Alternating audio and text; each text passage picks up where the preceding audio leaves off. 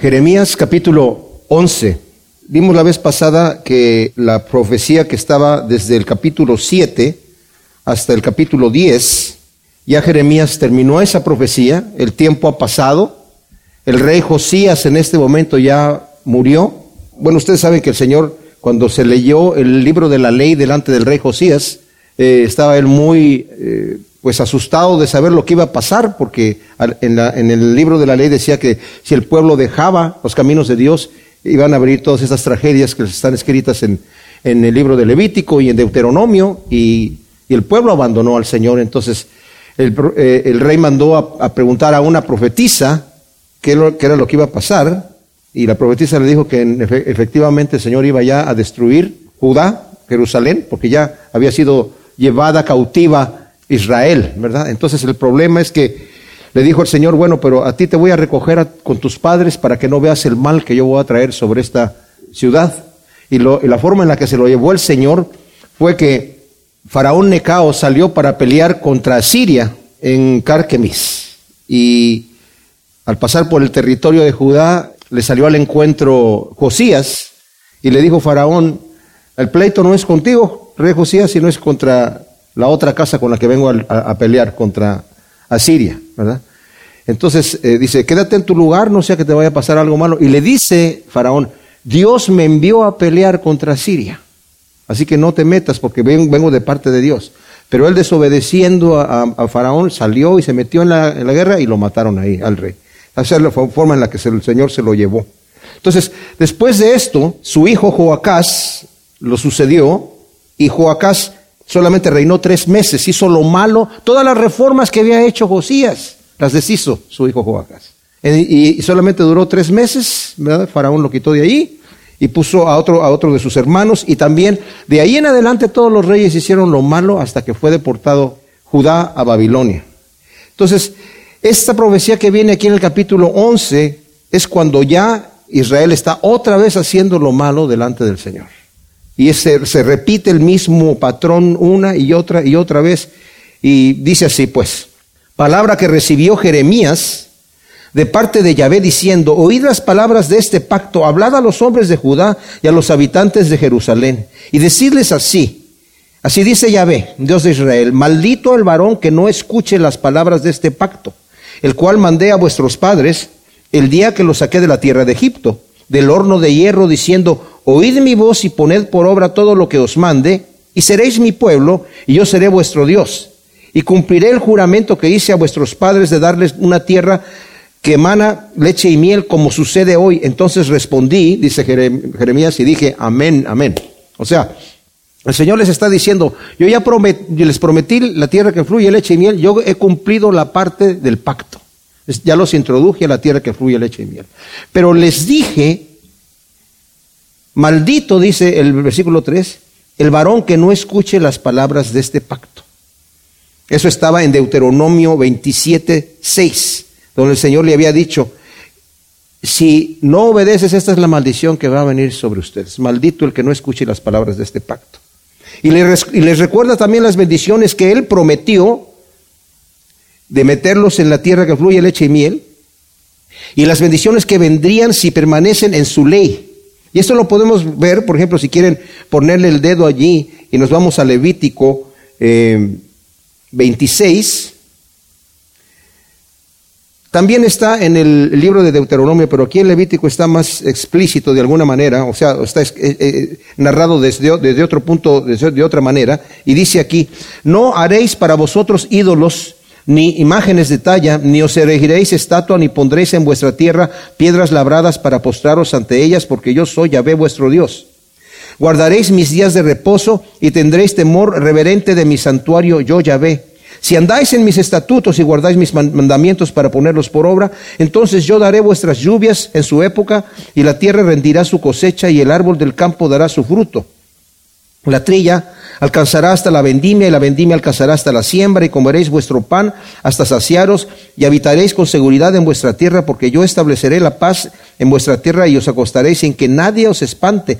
Haré también desaparecer de vuestra tierra las bestias feroces y la espada no pasará por vuestro país. Perseguiréis a vuestros enemigos los cuales caerán a cuchillo delante de vosotros Entonces cinco de vosotros pondrán en fuga a cien, y cien de vosotros perseguirán a diez mil, y vuestros enemigos caerán a filo de espada delante de vosotros. Volveré mi rostro hacia vosotros, y os haré fecundos, y haré multiplicar, y confirmaré mi pacto con vosotros, como haréis de lo muy añejo, y pondréis fuera lo añejo para guardar lo nuevo. Pondré mi tabernáculo en medio de vosotros, y mi alma no os abominará, y andaré en medio de vosotros, y seré a vosotros por Elohim, o sea, por Dios, y vosotros me seréis por pueblo.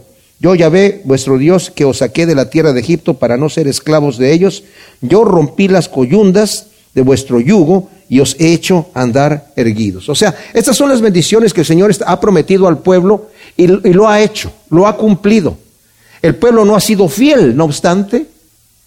El pueblo no en este momento el pueblo continuaba adorando en el templo, pero adoraba a sus, ídolos. Como vimos durante el reinado de Josías, el pueblo no se convirtió completamente. Lo que había pasado es que como se limpió el templo y de repente se restauró la adoración a, a Yahvé, el pueblo lo vio como una cosa, lo, que era popular. Y para quedar bien con el, con el rey, pues iban ahí a celebrar la Pascua, pero a la vez estaban adorando sus ídolos. Ya no es, los ídolos ya no estaban allí, los, los santuarios que habían tenido y las estatuas de los ídolos de Baal y de Moloch y de todos esos, los destruyó completamente Josías, pero ellos tenían sus idolitos en sus casas. Y como he dicho, las excavaciones que se han hecho de la época de Jeremías se han encontrado en las casas ahí, destruidas por Babilonia, ¿verdad? Quemadas, cientos y miles de ídolos que la gente tenía en sus casas. O sea, no, ya no los tenían afuera, pero los tenían en sus casas. Y es ahí donde Jeremías está, como dije al principio, la profecía anterior del capítulo 7 al, capítulo 10, es cuando recién está él predicando estos, mensajes, y son mensajes eh, cuando él está muy joven, mientras está todavía allí Josías. Pero ahora ya murió Josías, ha pasado el tiempo y el pueblo ya está en rebeldía nuevamente contra el Señor. Y dice el versículo 6, y me dijo Yahvé, proclama todas estas palabras en las ciudades de Judá y en las calles de Jerusalén, diciendo, oíd las palabras de este pacto y ponedlas por obra, porque advertí solemnemente a vuestros padres en el día que los hice subir de la tierra de Egipto hasta el día de hoy, madrugando y sin cesar, les he advertido diciendo, oíd mi voz. Yahvé enfatiza que los mandamientos que les ha dado son para ponerlos por obra. La advertencia de escuchar la voz de Dios a través de los profetas que el Señor les ha estado enviando, desde que salieron de Egipto, dice, hasta el día de hoy, les he estado enviando profetas para que les estén repitiendo una y otra vez, guarden los mandamientos de Dios. Y saben qué, mis amados, esto a nosotros nos debe de dar un ejemplo en este sentido. El Señor es muy paciente con nosotros, nos bendice abundantemente. Y nosotros podemos estar recibiendo esas bendiciones de Dios, pero a la vez confiándonos tanto que podemos vivir una vida doble, una vida de hipocresía, pero sentimos todavía las bendiciones de Dios porque Dios continúa siendo fiel. En el caso de Israel, las bendiciones eran en cierta manera materiales. El pueblo, las bendiciones que el Señor les digo, si ustedes están, son fieles a mis mandamientos, ustedes van a morar en la buena tierra, van a, estar saciados, van a tener abundancia, van a tener eh, victoria sobre sus enemigos. O sea, toda esta situación era como física, material. Pero ahora en Cristo, nuestras bendiciones que el Señor nos da son bendiciones espirituales. Pero debemos escuchar la voz de Dios. Porque, como vamos a ver aquí, hay un límite en donde el Señor se cruza una raya y dice, hasta aquí llegó el asunto. No sabemos cuándo, no sabemos dónde está. Pero cuando se endurece el corazón demasiado, llega uno a hacerse sordo y uno ni siquiera se da cuenta cuando uno pasa a esta, a esta situación. Por eso es que debemos estar constantemente, como dije yo, el arrepentimiento es una labor diaria, diaria, de todos los días, de todo el, todo, todo el tiempo, porque como somos pecadores, le fallamos a Dios todo el tiempo. Entonces necesitamos estar en continuo arrepentimiento buscando el rostro del Señor y sabiendo que somos polvo. Cada mañana, Señor, ayúdame en este día a honrarte, ¿verdad? Y si algo sucede negativo, en ese momento inmediatamente, Señor, perdóname y levantarme. E-, esa es la manera de mantener fresco la relación con el Señor. Pero el versículo 8 dice, pero ellos no escucharon ni inclinaron su oído, sino que cada cual anduvo en la dureza de su malvado corazón. Por eso traigo sobre ellos todas las palabras de este pacto, el cual mandé que cumplieran, y no lo han cumplido. Y Yahvé me dijo, judíos y habitantes de Jerusalén se han conjurado para volver a las iniquidades de sus antepasados, quienes no quisieron escuchar mis palabras y siguen en pos de dioses extranjeros para servirlos. La casa de Israel y la casa de Judá han quebrantado el pacto que yo hice con sus padres. O sea, el Señor envía a Jeremías con palabras de juicio. Dice, ahora viene el juicio por cuanto el pueblo no ha querido escuchar ni obedecer, sino que violaron el pacto y ahora van a recibir las maldiciones que vendrían. Aquí estábamos leyendo nosotros en, Levítico 26. Y continúa diciendo el versículo 14, pero si no queréis escucharme ni poner por obra todos estos mandamientos y rechazáis mis estatutos y vuestra alma detesta mis ordenanzas, para no poner por obra todos mis mandamientos, traspasando vosotros así mi pacto, es exactamente la situación en la que estaba Judá en este momento. Hasta que dice, yo también haré esto con vosotros, os impondré como castigo el terror súbito eh, tisis, fiebre, que consuman los ojos y hagan languidecer el alma. En vano sembraréis vuestra semilla porque vuestros enemigos la comerán. Pondré mi rostro contra vosotros y seréis derrotados delante de vuestros enemigos. Quienes os aborrecen se enseñorarán de vosotros y huiréis sin que haya quien os persiga. Y si aún con estas cosas, fíjense cuántas veces el Señor va a repetir, si con esto no se arrepienten, voy a subir la mano, voy a, estar, a poner la mano más dura. Si con estas cosas no me obedecéis, continuaré castigando siete veces más por vuestros pecados, quebrantaré la soberbia de vuestro poderío y tomaré vuestros cielos como hierro, los tornaré, y vuestra tierra como bronce, vuestras fuerzas se consumirán en vano, vuestro suelo no dará su fruto y el árbol de la tierra tampoco va a dar su fruto. Y si andáis conmigo en oposición y no me queréis escuchar, entonces añadiré sobre vosotros siete veces más plagas conforme a vuestros pecados. Enviaré contra vosotros a la fiera del campo que os arrebatará los hijos y destruirá vuestros animales y os reducirá en número, de modo que vuestros caminos queden desolados. Y si aún con estas cosas no os enmendáis ante mí, sino que continuáis andando conmigo en oposición, entonces yo también procederé contra vosotros en oposición y yo mismo os golpearé siete veces más por vuestros pecados. Traeré sobre vosotros la espada vengadora en vindicación de mi pacto y cuando os refugiese en vuestras ciudades enviaré pestilencia entre vosotros y seréis entregados en mano del enemigo. Cuando yo os quebrante la vara del pan, diez mujeres cocerán vuestro pan en un solo horno y os devolverán vuestro pan por peso y comeréis, pero no os saciaréis. Y si aún con esto no me obedecéis, sino que seguís procediendo con hostilidad hacia mí, también yo procederé contra vosotros. O sea, cada vez el castigo es más duro.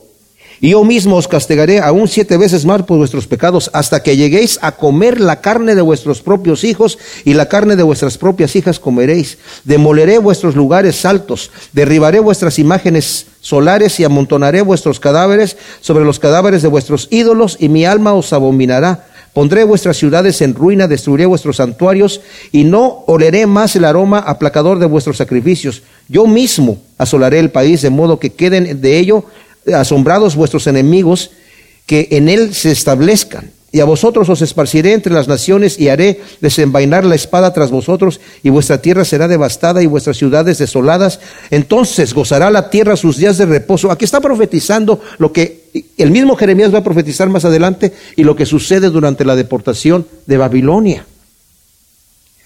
La tierra va a gozar sus días de reposo durante todos los días que esté asolada, mientras vosotros estéis habitando en tierra de vuestros enemigos, entonces la tierra descansará y gozará sus días de reposo. Todo el tiempo de su desolación descansará, lo que no descansó en vuestros días de reposo cuando habitáis en ellas. En cuanto a los que queden de vosotros, infundiré tal cobardía en sus corazones, en las tierras de sus enemigos, que el sonido de una hoja que se mueva los perseguirá, y huirán como se huye de la espada y caerán sin que nadie los persiga.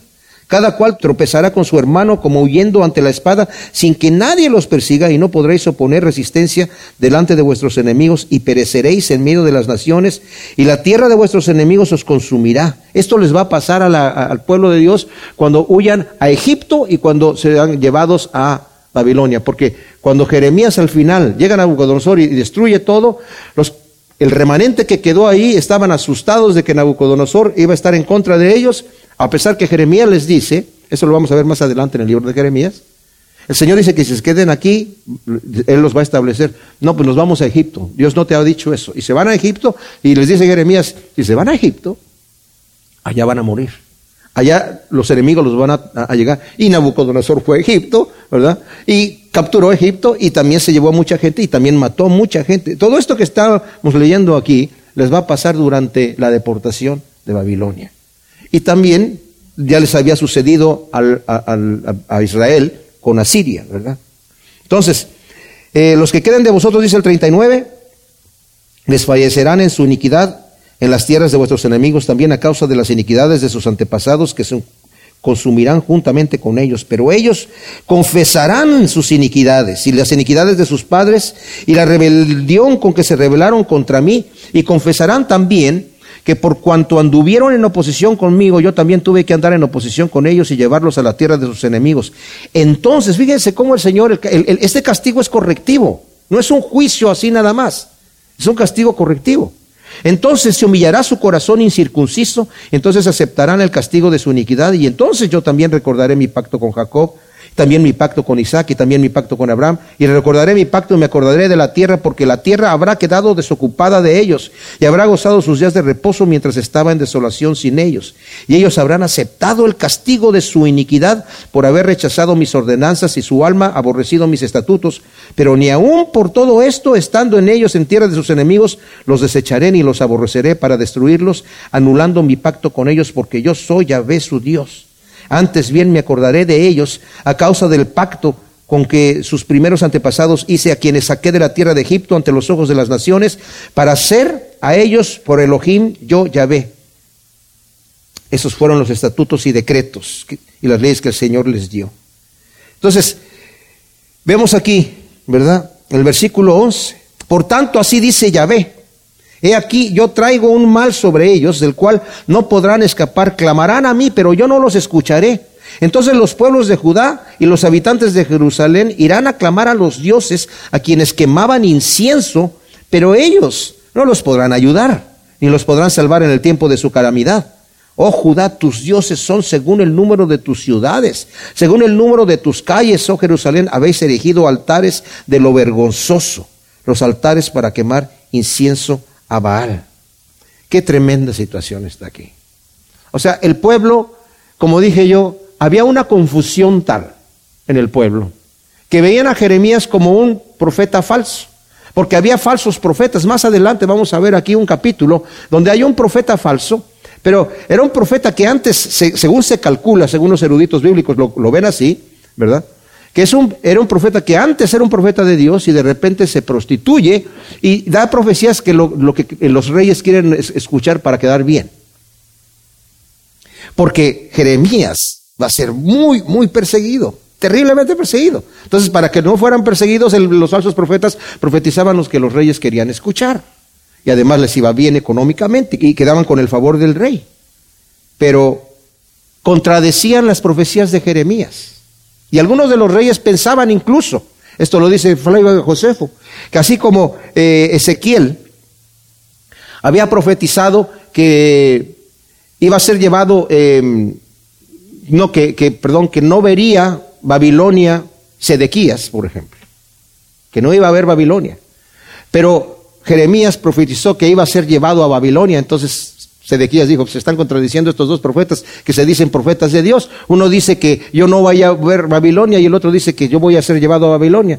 Lo que no sabía es que iba a ser llevado a Babilonia, pero antes de ser llevado a Babilonia, Nabucodonosor lo tomó preso, degolló a sus hijos delante de él, le sacó los ojos y se lo llevó a Babilonia. Y no vio Babilonia, pero sí llegó a Babilonia. Pero como había estas situaciones, la gente pensaba, bueno, se está contradiciendo aquí estos profetas. ¿verdad? O sea, del, mal que Yahvé traerá al pueblo por su apostasía, no habrá escapatoria, ya que aunque clamen a Dios, dice él, yo no los voy a escuchar, ya que el clamor no es un clamor de arrepentimiento, es solamente un clamor para librarme del problema. ¿Y cuántas veces puede la persona caer en ese problema? ¿verdad? El Señor trae una, una situación a nuestra vida para que nos arrepintamos, pero viene el clamor, pero no, viene el, no es el clamor del arrepentimiento, es el clamor de líbrame, Diosito Santo, porque estoy en problemas, pero ya una vez que me libraste, muchas gracias y yo me vuelvo otra vez a mi camino, ¿verdad? No es, no es un arrepentimiento sincero, porque el Señor siempre escucha el clamor del arrepentimiento. David lo dijo en el Salmo 51. Dice David, yo no te voy a ofrecer sacrificios, Señor, porque tú no los aceptarías, pero al corazón contrito y humillado tú no lo desprecias. Cuando hay un verdadero arrepentimiento, el Señor escucha. Y vamos a ver en estas profecías cómo el mismo Señor le dice una y otra vez al pueblo, arrepiéntanse. O sea, aquí está diciendo, yo no voy a escuchar su oración cuando clamen, cuando clamen porque ay, nos están pegando. Y dice aquí, la evidencia de que el clamor de ellos no es de arrepentimiento es que dice, van a ir a clamar inútilmente a sus dioses para que los libren. O sea, al principio van a clamar a, Dios y el Señor dice, yo no los voy a escuchar, entonces vamos a clamar a nuestros dioses estos que tenemos aquí. Porque no hay un arrepentimiento real. No hay un verdadero arrepentimiento. Pero les digo una cosa, el castigo fue tan duro como lo acabamos de leer nosotros aquí, en Levítico 26. Y decimos, se, se, le pasó la mano al Señor con el castigo que le dio al pueblo, pero ¿saben qué? Habían venido ya problemas, habían venido tragedias, habían venido juicios de Dios sobre el pueblo de Israel y no se arrepentían. Habían visto esas cosas. Más adelante el Señor les va a decir, ¿por qué no meditan y no se dan cuenta de lo que está pasando? ¿Por qué no tienen entendimiento en sus mentes de lo que está sucediendo? Que, que cuando ustedes son fieles, prosperan y cuando son mal, eh, infieles, vienen los enemigos y los atacan. Eh, la idolatría era tal que el número de sus dioses era como de las ciudades de Judá y sus altares a lo vergonzoso como el de las calles de Jerusalén. Y si leemos, por ejemplo, aquí, ellos mismos, ¿verdad? En, el clamor que tiene aquí de ellos, Jeremías en el capítulo 3, en el versículo 23, el pueblo de, está diciendo, cierto, para engaño nos ha sido los collados y el tumulto de los montes. Ciertamente en Yahvé nuestro Dios está la salvación de Israel. Aquella cosa vergonzosa devoró el fruto del esfuerzo de nuestros padres desde nuestra juventud, sus ovejas y sus vacas y sus hijos y sus hijas. Acostémonos pues en nuestra vergüenza y aceptemos que nuestra afrenta nos cubra porque nosotros y nuestros padres hemos pecado contra Yahvé nuestro Dios y desde nuestra juventud hasta este día no hemos obedecido la voz de Yahvé nuestro Dios.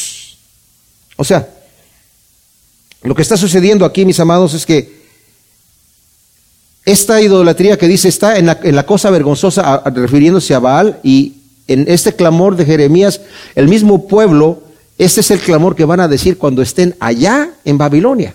Porque antes de ser llevados a Babilonia no hay ningún arrepentimiento, pero ya cuando sean llevados allá van a decir, wow, el estar sirviendo a esos dioses les va a tomar un tiempo. Porque no van a llegar a Babilonia inmediatamente a decir, mira todo el mal que nos vino por, por, nuestra maldad contra el Señor. Les va a tomar un tiempo. Están, van a tener que sufrir el oprobio y la opresión de los enemigos y todo lo que leímos que les iba a pasar. Y entonces van a, meditar y van a decir, eh, todo esto nos vino por estar adorando aquella cosa vergonzosa.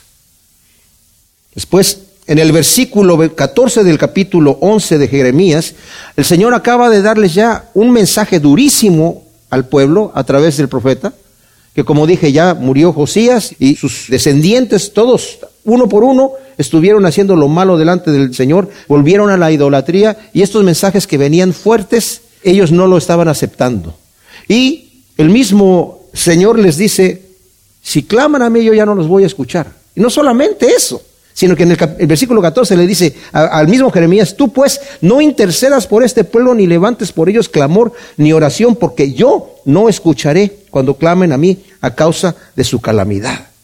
Qué cosa tan tremenda. Ya lo había dicho en el, en el capítulo 7, versículo 16, que no ores por ellos. Y lo va a volver a decir en el 14, 11 y en el 15, 1.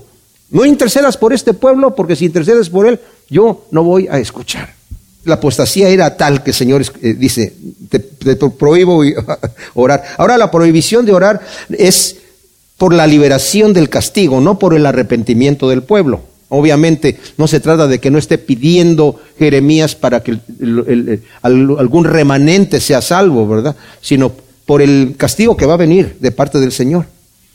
Una persona puede endurecerse de tal manera, como dije yo anteriormente, su corazón hasta llegar a ser incapaz de arrepentirse. En Juan 12 del 37 al 41, el Señor dice por ahí que el pueblo, los fariseos que estaban ahí, ya no podían creer. No era porque ya no querían creer, ya no podían. Se revelaron a tal grado que ya no podían creer. Porque puede uno llegar hasta ese, esa, a esa situación de dureza en donde ya no hay remedio, ¿verdad?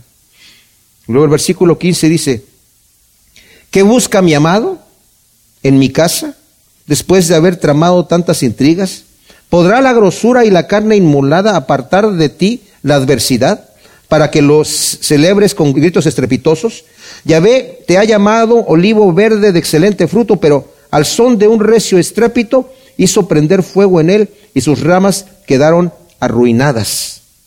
Yahvé Sebaot, que te plantó, ha decretado una calamidad contra ti a causa de la maldad que para sí mismos hicieron los de la casa de Israel y de la casa de Judá, provocándome al ofrecer sacrificios a Baal. O sea, el versículo 15, mis amados, vemos el reclamo de Yahvé diciendo, este pueblo hipócrita, ¿qué está haciendo en mi casa? ¿Qué está haciendo en mi casa ofreciéndome ofrendas cuando su corazón está alejado de mí, cuando ellos están ofreciendo incienso a Baal? El Señor aborrece eso. Dice el Señor, vimos nosotros también incluso en las profecías de Isaías, dice, me es abominación a mí sus sacrificios, sus cantos, sus inciensos. No solamente es que estoy neutro, no lo recibo, es una abominación, porque si no hay una vida consagrada, una vida entregada al Señor, el Señor aborrece todas esas cosas. En cierta manera, yo lo veo así. La ofrenda que trajo Caín delante de Dios, dice la Escritura que el Señor no recibió con agrado la ofrenda de Caín, pero sí recibió la de Abel. Cuando Caín se molesta, el Señor le dice, ¿Por qué se ha demudado tu rostro? Dice. Si bien hicieras, no serías recibido. O sea, en otras palabras, yo siento que el Señor no solamente se queda neutro, ¿verdad? Como diciendo, no, la ofrenda no te la recibo. Cuando le dice, si tú traes tu ofrenda al altar y ahí te acuerdas que tu hermano tiene algo contra ti, llévate tu ofrenda, déjala allí y ve y arregla cuentas con tu hermano y luego me la presentas. Porque si me la presentas en hipocresía, me es abominación. No solamente es que no la huelo, me apesta. No la quiero así. Son trapos de inmundicia. Sus obras de esa manera no las puedo recibir. Me ofenden en otra manera. ¿verdad? Entonces está diciendo el Señor, ¿qué es lo que está haciendo mi amado en mi casa después de haber tramado tantas intrigas? ¿Podrán todos estos sacrificios y la carne inmolada apartar de ti la adversidad para que los celebres con gritos? Estoy ofreciéndole a mi Señor todas estas cosas. Dice, ¿crees que yo voy a apartar de ti la adversidad? Dice, yo te había llamado olivo silvestre, olivo verde, de buen fruto, pero ahora te he encendido las ramas. Y como dice también en Romanos, ¿verdad? 11, del 16 al 24. Israel fue era el olivo cultivado por el Señor y sus ramas fueron quitadas por su rebeldía. Y nosotros hemos sido injertados siendo olivo silvestre. Dice, pero no te jactes contra ellos, porque si ellos fueron quitados, tú también puedes ser quitados. Y ellos pueden volver a ser insertados otra vez, porque es, su, raíz original. Y van a ser insertados, mis amados. Las promesas de Dios para con Israel, por eso oramos nosotros por la paz de Israel. Porque yo conozco muchos cristianos que dicen, no, nosotros no debemos estar tanto orando por Israel porque Israel ya rechazó a Jesucristo. Sí, pero Dios no los ha rechazado. Dios no los ha rechazado. Así que necesitamos irnos del lado, del corazón de Dios, porque Él todavía es su pueblo y al final, como las mismas profecías lo dicen aquí, va a, bendecirlos. Luego el versículo 18 dice, Yahvé me lo hizo saber y lo comprendí, entonces me hiciste ver sus maquinaciones. Yo, como cordero manso llevado al matadero, no sabía que tramaban maquinaciones contra mí, diciendo, cortemos al árbol con su fruto, arranquémoslo de la tierra de los vivientes para que su nombre no se pronuncie más. O sea, el Señor le revela a Jeremías que hay un complot que están tramando contra él para darle muerte. Los ciudadanos de su propia ciudad, como lo dice más adelante en el versículo 21, que lo vamos a leer en un segundo. O sea, su propia ciudad, Anatot, sus mismos familiares, sus mismos conciudadanos, estaban eh, planeando la muerte de ellos, de Jeremías, ¿verdad? Y Jeremías, ignorando el complot, Iba a la ciudad pensando llegar a la protección de su familia, pero iba como cordero al matadero, ya que ellos planeaban arrancarlo, como dice aquí, de la tierra de los vivientes, para que su nombre no se pronuncie más. Pero ¿saben qué? El mensaje, él va a vivir hasta el final, ¿verdad? No va a morir en, este, en esta eh, invasión de Babilonia. De hecho, le van a, dar, a, decir, bueno, puedes venir con nosotros a Babilonia o puedes quedarte donde tú quieras. Puedes irte donde tú quieras, Jeremías, de parte de Nabucodonosor. Y su mensaje permanece hasta el día de hoy y permanecerá para siempre. Entonces dice aquí, Oh Yahvé Sebaot, tú que juzgas con justicia y escudriñas los riñones y el corazón, vea yo tu venganza sobre ellos porque ante ti expongo mi causa. Por tanto, así dice Yahvé acerca de los hombres de Natot que procuran tu alma, diciendo, no profetices en el nombre de Yahvé, no sea que mueras por nuestra mano. Por tanto, así dice Yahvé Sebaot, he aquí, que yo visitaré esto sobre ellos y los muchachos y morirán a espada y sus hijos y sus hijas morirán de hambre y no quedará remanente de ellos porque traeré el mal sobre los hombres de Anatot el año de su visitación. O sea, ya que Yahvé ha revelado a Jeremías el complot que hay contra él, Jeremías pide al Señor venganza sobre los que planean su muerte. El Señor le responde que va a castigar a los hombres de Anatot que amenazaban al profeta porque estaban prohibiendo hablar en el nombre del Señor, ¿verdad? Y estos falsos profetas que profetizaban livianamente paz, paz, cuando no hay paz, lo, vimos anteriormente en la profecía también de Jeremías, recibirán un fuerte juicio el día de su visitación, es decir, el día que sean invadidos por el ejército de Babilonia. Luego en el capítulo 12 continúa esto y dice, muy justo eres, oh Yahvé, para que yo dispute contigo, pero alegaré una causa ante ti. ¿Por qué prosperan los malvados y los traidores viven en paz? Los plantas y echan raíces, crecen y dan fruto. Cercano estás de sus bocas, pero lejos de sus riñones. O sea, Jeremías ha escuchado el juicio de Dios para los malvados, pero sabe que el castigo todavía no viene inmediatamente, él lo quiere ver ya. Dice, Señor, ¿por qué, ¿por qué permítese? ¿Por qué lo sigues bendiciendo? Él quiere entender por qué Dios es tan paciente con ellos, a pesar de que tiene su gran maldad. ¿Por qué prosperan los malvados y los traidores viven en paz, gozando de las bendiciones de Dios? Ya que es Dios el que los está plantando y el que los bendice. Es como el Salmo 73. Asaf tenía la misma pregunta. Dice, yo, dice, yo sé que tú eres bueno, y lo dice aquí también. Muy justo eres, oye, yo no, mira, no te estoy cuestionando lo que tú estás haciendo. Una cosa es preguntar, podemos preguntarle a Dios, mis amados, pero no podemos desafiar a Dios. El preguntar a Dios es correcto, porque a veces no entendemos por qué suceden las situaciones. Pero el decir, si Dios me ama, ¿por qué? Y si Dios es bueno, ¿por qué? No, no, no, no, ahí no nos metamos en eso. Pero aquí Él dice, tú eres justo, Señor. Yo quiero, tengo una pregunta, ¿por qué prosperan los malvados? Porque tú, ¿Por qué los plantas y los mantienes ahí? ¿Por qué no has descargado la mano de una vez? ¿Por qué te estás esperando? Bueno, el Señor le va a dar la respuesta, ¿verdad? Pero primero le dice, y tú, oh Yahvé, me examinas y me conoces, tú me has visto y has probado mi corazón para contigo. Arrebátalos como ovejas del matadero y conságralos para el día del degüello. ¿Hasta cuándo estará de luto la tierra y se marchitará la hierba del campo por la maldad de los que habitan y escasean el ganado y las aves y dicen, Él no ve nuestras andanzas? Se ha sugerido leer este versículo después del versículo 11-20 porque dice el 11:20, oye a Sebaot, tú que juzgas con justicia y escudriñas los riñones y el corazón, vea yo tu venganza sobre ellos, porque ante ti expongo mi causa. Y después el, versículo 3, y tú, Yahvé, me examinas y me conoces, y tú has visto y has probado mi corazón para contigo, arrebátalos como ovejas del matadero, conságralos para el día del degüello. Bueno, dice casi lo mismo, o sea, vuelve a repetir lo mismo que ha dicho anteriormente. Y aquí el profeta tiene el consuelo de apelar a, eh, a su propia integridad al dirigirse a Dios, porque sabe que, que él, Dios sabe que Jeremías no es un profeta falso y sus, sus acusadores sí eran malvados, ¿verdad? Ahora en el versículo 4, eh, Jeremías se queja ante Yahvé por la paciencia, como dije yo, que Dios tiene ante la maldad del pueblo y quiere ver el castigo inmediato. Y luego viene la respuesta del Señor. Si ya estás cansado corriendo con la infantería, ¿cómo podrás competir con la caballería? Si solo en tierra segura te sientes tranquilo, ¿qué harás en la maleza del Jordán?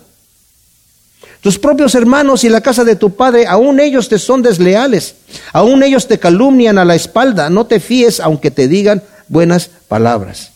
O sea, el Señor en otras palabras le está respondiendo eh, al profeta que si se desespera y se abruma ante la situación actual, y la afrenta que sus ciudadanos han hecho con él, ¿cómo podrá soportar la persecución que le va a venir después? Porque lo que va a venir es tremendo. Miren como ejemplo, si quieren darle la vuelta ahí, en el 20, capítulo 20, versículo 2, dice, y Pasur, que ese es el, sumo sacerdote, un sacerdote, ¿verdad? Eh, dice el, el, el, 21, el 1, Pasur, hijo de Emer, sacerdote que presidía como príncipe en la casa de Yahvé, oyó a Jeremías profetizar estas cosas, y Pasur hizo azotar al profeta Jeremías y lo puso en el cepo que estaba en la puerta de, de Benjamín, la cual conducía a la casa de Yahvé. O sea, el mismo, el mismo sumo sacerdote azota y encarcela a Jeremías, y bueno, Jeremías después le, le, da una profecía de juicio. Eh, en el capítulo 26, versículo 8, dice, cuando Jeremías terminó de decir todo lo que Yahvé le había mandado decir a todo el pueblo, los sacerdotes y los profetas y el pueblo entero le echaron mano y exclamaron, morirá sin remedio. Y se lo llevan y lo meten preso también, ¿verdad? Y luego vemos en el 32, 2, em, en aquel tiempo el ejército del rey de Babilonia tenía sitiada Jerusalén y el profeta Jeremías estaba preso en el atrio de la guardia de la casa del rey de Judá. En el 38, o sea, estas son poquitas cosas que están aquí.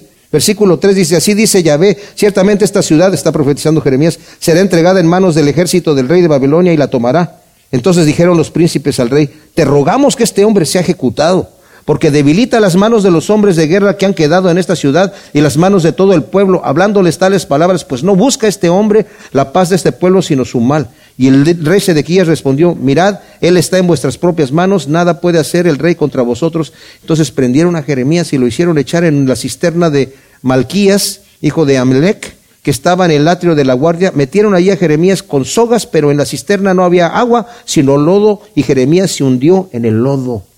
Y después ya lo manda, lo saca un etíope que tuvo compasión y le dijo al rey, oye, ese, el profeta se va a morir ahí. Pues, pues sácalo entonces. Pero el Señor está diciendo a Jeremías, si ya estás cansado corriendo con los de infantería, espérate que llegue la caballería, ¿qué vas a hacer? Te estás quejando ya, Señor, mira, haz juicio. Te va a venir la mano dura. Por eso el Señor, miren mis amados, Dios junto con la, la ordenanza y el mandamiento nos capacita. Por eso le dijo a Jeremías cuando lo llamó, y le dijo Jeremías, es que yo soy muy joven. Y dice, no digas yo soy joven, porque yo te voy a decir lo que tú vas a decir. Tú no vas a inventar, tú, yo te voy a decir lo que vas a decir. Y no tengas miedo, porque si te, empiezas a temblar, yo te voy a hacer temblar delante de ellos. Te van a venir las cosas duras, así que yo te voy a preparar. Y mis amados, Dios es así, nunca nos manda a hacer alguna cosa que Él no nos capacite a hacer. Así que esa es la confianza que tenemos. Luego dice el versículo 7, He abandonado mi casa, el Señor hablando, he desamparado mi heredad, he entregado en mis en manos enemigas al amor de mi alma. Fíjense cómo el Señor se dirige a su pueblo. El amor de mi alma. En el versículo 15 del capítulo 11, ¿qué busca mi amado en mi casa? Es mi amado. Pero como está, yo no lo puedo recibir. Como se está comportando, no, no, no, no lo puedo recibir. El amor de Dios, mis amados, es un amor testarudo. Es un amor que está ahí, pum, pum. No se da por vencido el Señor. Y con ese amor tan tremendo está otra vez mirando ahí a Israel.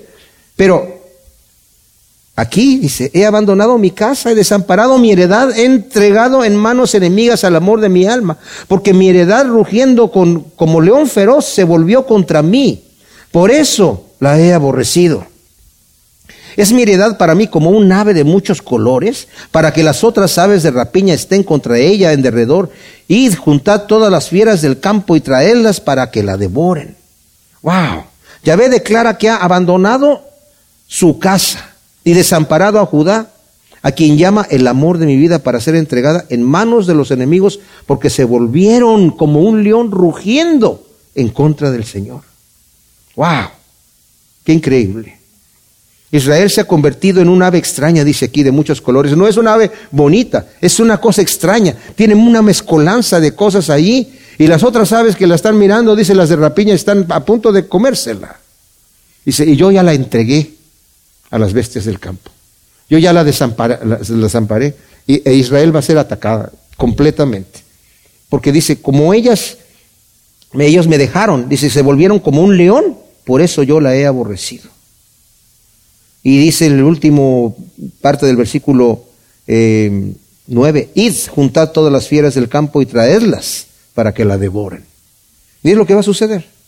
Entre tantos pastores destruyeron mi viña, han hollado mi porción, han convertido mi heredad deseada en un desierto desolado. Sí, la han convertido en una desolación. Y desolada llora sobre mí todo el país, está desolado y nadie reflexiona en su corazón. Eso es tremendo.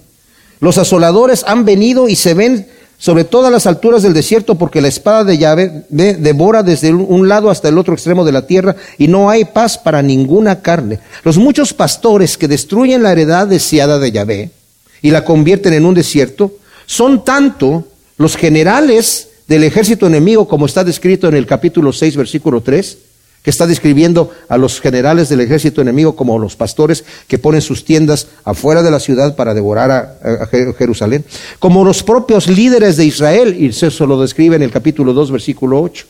Dice, los muchos pastores, tanto los enemigos como los líderes que están dentro de la casa gobernando mi pueblo, han devorado mi heredad, han devorado, ¿verdad? Mi viña, y han hollado mi porción la han convertido en una desolación. Y dice el versículo 11, eh, ya desolada llora, llora sobre mí, todo el país está desolado y nadie reflexiona en su corazón. Como dije, han venido desolaciones anteriores, han venido otros enemigos. Y durante la primera invasión de, de Babilonia era como para que ya ellos hubieran, oye, lo que nos profetizó este Jeremías fue cierto. Vinieron los de Babilonia y, se llevaron a muchos de nosotros, pero después, este falso profeta que yo les digo, en ese, entre la primera deportación y la segunda deportación, que fue final, está profetizando. El Señor dice que en dos años va a regresar todas las cosas que se llevó Nabucodonosor del templo y a todos los que se llevó deportados los va a regresar para acá. Y se acerca el profeta Isaías y le dice, amén, si Dios te dijo eso, así que así sea. Pero después el Señor le habla a Isaías y le dijo, ese profeta es falso. Yo no le dije que profetizara. Y viene con el profeta y le dice, se llama Ananías, le dice, el Señor dice que tú has profetizado falsamente y dice el Señor que te quita de sobre la tierra. Dos meses más adelante se muere el profeta. Eso nos va a tocar verlo más adelante aquí en el libro de Jeremías. Entonces dice, nadie está meditando. O sea, y, aunque estén trabajando arduamente, sus cosechas no van a producir el fruto deseado, sino más bien espinos por causa del ardor de la ira de Yahvé. Luego dice el versículo 14. Así dice Yahvé a todos mis malos vecinos, que se apropian de la herencia que yo hice heredar a mi pueblo Israel, o sea, los pueblos que están alrededor. He aquí, los arrancaré de sobre su tierra y arrancaré a la casa de Judá de en medio de ellos. O sea, lo que está diciendo, advierte al Señor a las naciones que han sido enemigas de Israel, a quienes llama el Señor mis malos vecinos, que Él mismo las va a arrancar, junto con Israel, también va a arrancar a Israel, va a arrancar a Israel también. Dice, juntamente con ellos los voy a arrancar a todos, a la casa de Judá. Pero después que los haya arrancado, volveré a tener compasión de ellos y los haré volver cada uno a su heredad y cada cual a su tierra. Y sucederá que si en verdad quieren aprender los caminos de mi pueblo para poder invocar mi nombre diciendo vive Yahvé, así como enseñaron a mi pueblo a jurar por Baal, que ellos serán establecidos en medio de mi pueblo, pero si no quieren escuchar, arrancaré a la tal nación sacando de raíz y destruyendo, dice Yahvé. O sea, está diciendo, estos enemigos, estos malos vecinos que están ahí, los voy a arrancar. Y a, a Judá también la voy a arrancar. Pero luego los voy a volver a establecer. Y si quieren escuchar la voz de mi pueblo, del pueblo ya restaurado, del pueblo ya convertido, y quieren servir a Dios, yo los voy a establecer. ¿Verdad? Y si no, entonces los voy a arrancar. Miren, por ejemplo, en el 48, de aquí mismo de, de Jeremías, versículo 47, dice, en lo postrero de los tiempos haré volver a los cautivos de Moab, dice Yahvé, hasta aquí la sentencia de Moab. O sea, acaba de dar una profecía contra Moab. Si ven el título del 48, es la sentencia contra Moab. Pero dice, pero al final del tiempo los voy a volver a plantar. En el 49.6 está hablando así acerca de Amón, también contra Amón. Dice, después cambiaré la suerte de Amón, dice Yahvé. Y luego en el 39 eh, del mismo capítulo, está hablando acerca de Sedar y de Azor. Dice, pero en los últimos días, dice Yahvé, haré regresar a los cautivos de Elam. Ah, perdón, era una profecía sobre, en contra de Elam. Y en Isaías, mis amados, en el capítulo 19, esto es sorprendente. Estos no eran tanto vecinos cercanos de Israel, pero igual vemos las profecías que había contra Egipto y contra Asiria, ¿verdad? Tremendos enemigos de Israel. Y dice en el versículo 22, y Yahvé herirá a Egipto, lo herirá y lo sanará, y ellos se convertirán a Yahvé, y él les será propicio y lo sanará. Aquel día habrá una calzada de Egipto a Asiria. Los asirios entrarán en Egipto y los egipcios en Asiria, y entonces los egipcios y los asirios servirán juntos. Aquel día Israel será tercero con Egipto y con Asiria para bendición en medio de la tierra, porque Yahvé Sebaot los habrá bendecido diciendo, bendito sea mi pueblo Egipto y Asiria, obra de mis manos y mi heredad Israel. Qué tremendo el amor del Señor. O sea, el Señor no se da por vencido. Y concluimos aquí esta, profecía viendo la restauración total del Señor, ¿verdad? Dios es amor, mis amados, y quiere lo mejor para todos nosotros, ¿verdad? Y nos, a veces nos tenemos que pasar por ciertas pruebas, tenemos que pasar por ciertas dificultades, pero todo es para bien, como dice Romanos 8:28. Todas las cosas ayudan para bien a aquellos que amamos al Señor, ¿verdad? Gracias, Señor, te damos por tu palabra, que está escrita como ejemplo para nosotros. Tu misma palabra dice esto, Señor. Y te pedimos que tú siembres estas semillas en nuestro corazón para que den su fruto a ciento por uno en el nombre de Cristo. Amén.